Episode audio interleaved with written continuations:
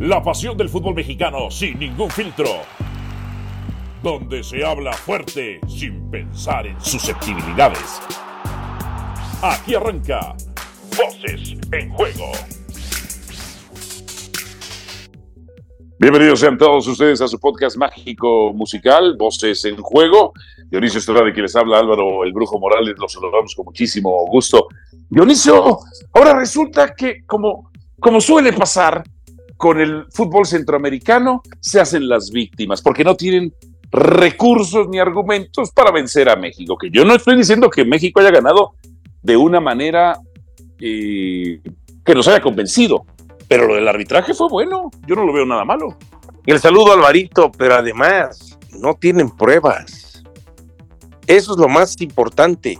O sea, lo que dice Reinaldo Rueda de que cosas que mañas raras o cosas extrañas, lo que dice el vicepresidente de la Federación de Fútbol de Honduras, estableciendo de que no, es que si dio nueve tenía que ser nueve. Sí, dentro de esos nueve se perdieron por lo menos otros cuatro por dos atenciones médicas.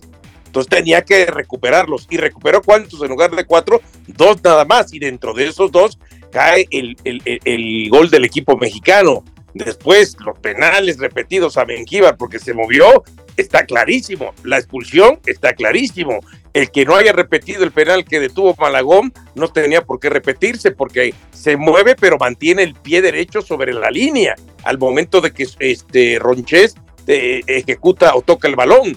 Entonces, cuando hablamos de cosas de robo, cuando hablamos de cosas turbias, cuando hablamos de corrupción, hay que presentar pruebas. Y las pruebas que se pueden presentar, pues ninguna termina siendo en contra de lo que se acusa, ¿eh? o más bien a favor de lo que se acusa. Corrupción, robo, este, eh, arbitraje localista, y como le quieras llamar. Ojo, ¿eh?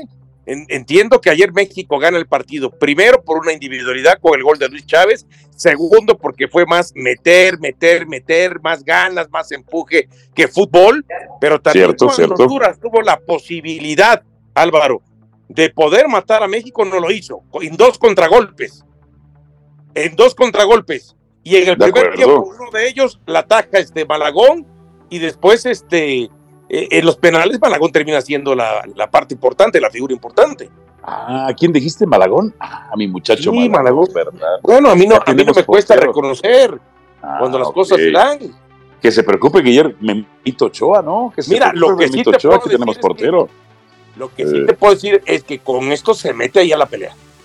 Ahí se mete a la pelea. Para aquellos que de pronto establecen, porque yo escucho compañeros, escucho. No, es que Memo Ochoa está a años luz de los otros eh, porteros. Llámese como se llame. Bueno, quedó demostrado que si tú no los metes, que si tú no le das minutos, que si tú no los pruebas, realmente el comentario de que a años luz eh, claro, este, es una percepción, pero no es una realidad. Eh, de acuerdo, a ver, a ver, ayer no sé, ayer el arbitraje no debió agregar nueve, debió, debió agregar 20 en 20 minutos. Eh, no se le marca un penal a favor a México. Eh, una falta sobre Montes. Los tres penales, los penales son, los dos penales son bien repetidos para Huerta, aunque Huerta los cobra muy mal. Pero el, fútbol, para el fútbol centroamericano es más fácil victimizarse. Mira, yo te voy a decir una cosa. Yo soy hijo de centroamericanos. No viví en Centroamérica, nací allá. Y el odio que hay, el odio que hay, es terrible es terrible. Hablo de lo futbolístico, ¿no?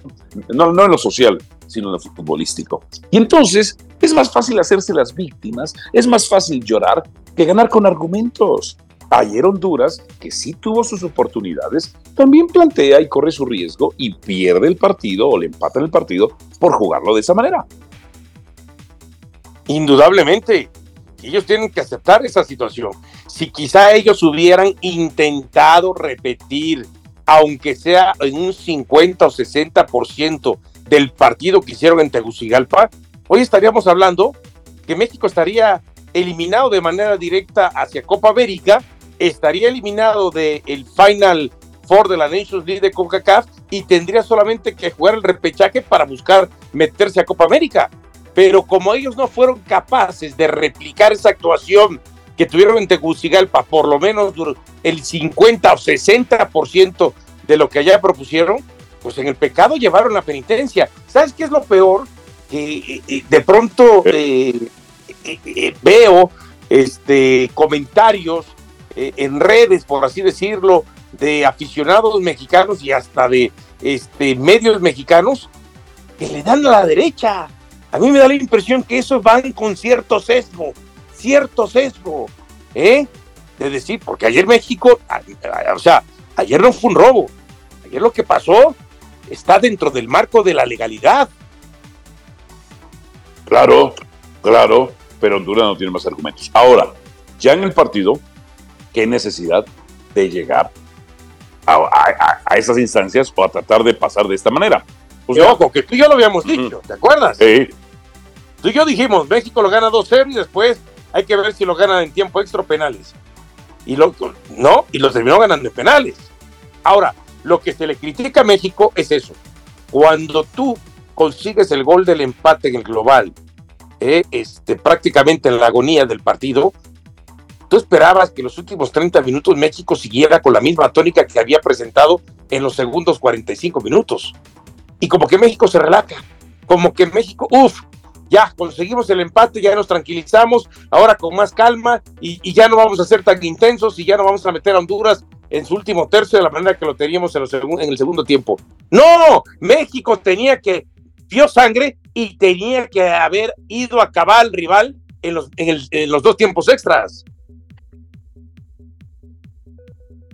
De acuerdo, de acuerdo. El primer tiempo lo plantea o lo, juega muy mal, mucha soberbia. Y el segundo, mira, tanto que hablábamos de que el Jimmy tendría que cambiar a 4-4-2, al final ya terminó con 1-1-8. ya terminó con 1-1-8. A ver, Malagón muy bien. Eh, Edson el primer tiempo no bien, el segundo tiempo mejor. Eh, Uriel Antuna creo que bastante bien. El Chucky ¿Qué piensas del Chucky? Porque el Chucky, digo, es participativo, tiene valor, tiene carácter, eh, genera, intenta, pero no anda fino, no anda fino. A ver, el Chucky tiene que olvidarse de, de jugar para el Deportivo Chucky Lozano y tiene que acordarse de jugar para la selección mexicana. Entiendo que en su ímpetu de querer ser el jugador que marque diferencia, de, de ser el diferencial, el determinante, cae en eso, exagera en esto en que se vuelve muy individualista. Cuando él entienda de que también puede marcar diferencia y ser ese jugador diferencial, apoyándose en los compañeros, provocando, buscando el fútbol colectivo, entonces vamos a ver ese Chucky que en algún momento eh, este, llegó a tener buenos partidos con la selección mexicana. Pero mientras siga así, queriendo ganar todas por sí mismo, esto ni se ayuda a él, ni ayuda a la selección mexicana y más que eh, ayudar, termina hasta perjudicando. De acuerdo, de acuerdo. A ver, los delanteros. Henry muy, muy sacrificado, el Chaquito cobra buen penal, aunque no, no le cuesta más la selección mexicana. Y da, y da, una asistencia por casualidad, ¿no? Quiñones. el segundo este, gol es, la sacan, viene el rebote, él en su afán de quererla bajar, ¿eh? pues no le queda cómodo para bajarla, pero termina saliendo el pase a Edson Álvarez.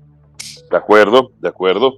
Eh, Quiñones, Quiñones tiene, tiene imán con el, con, el balón, debe meterlas, eso sí, pero me parece que generó cierto peligro, no lo podría reprobar, aunque tampoco le podría 10, por supuesto, ¿no? Yo, en el caso de Quiñones, este, pienso que hay que seguirle dando minutos, porque tampoco quiero caer en que en el primer partido, bueno, tuvo tres y no las pudo meter y puedo pensar, quizás le pesó el escenario, quizás le pesó la camiseta de la selección, quizás se sintió presionado, nervioso, lo que sea. Pero por lo menos dos de las tres que tuvo fueron muy claras y no las metió. Entonces, yo no es que si lo apruebo o no lo apruebo, pero si tengo que asignar en cualquiera de estas dos situaciones, yo sí no lo, yo no lo aprobaría. Perfecto, pues vámonos, vámonos, Dionisio. Te mando un abrazo. Ahora, eh, en juego. Vámonos y por supuesto esperar el desenlace de lo que pueda ser el fin de semana del play-in, ¿no? Del play-in. Ya la próxima semana estaremos hablando del play-in y, por supuesto también de lo que es este el inicio de la, liguilla. Pero ojo, eh, esto no se puede olvidar lo que pasó en Honduras. Esto no tapa lo que pasó en Honduras, la vergüenza, eh, eh, el, el, ¿cómo se llama? La falta de personalidad, el tema de que se hicieron chiquitos allá. No, esto no maquilla ni tapa nada. Hay que aprender de esto. Si no, seguiremos en las mismas. De acuerdo, suscríbase a Voces en Juego. Gracias, hasta la próxima. Chao, chao. Aquí termina Voces en Juego. Nos escuchamos de nuevo para repartir más verdades del fútbol mexicano.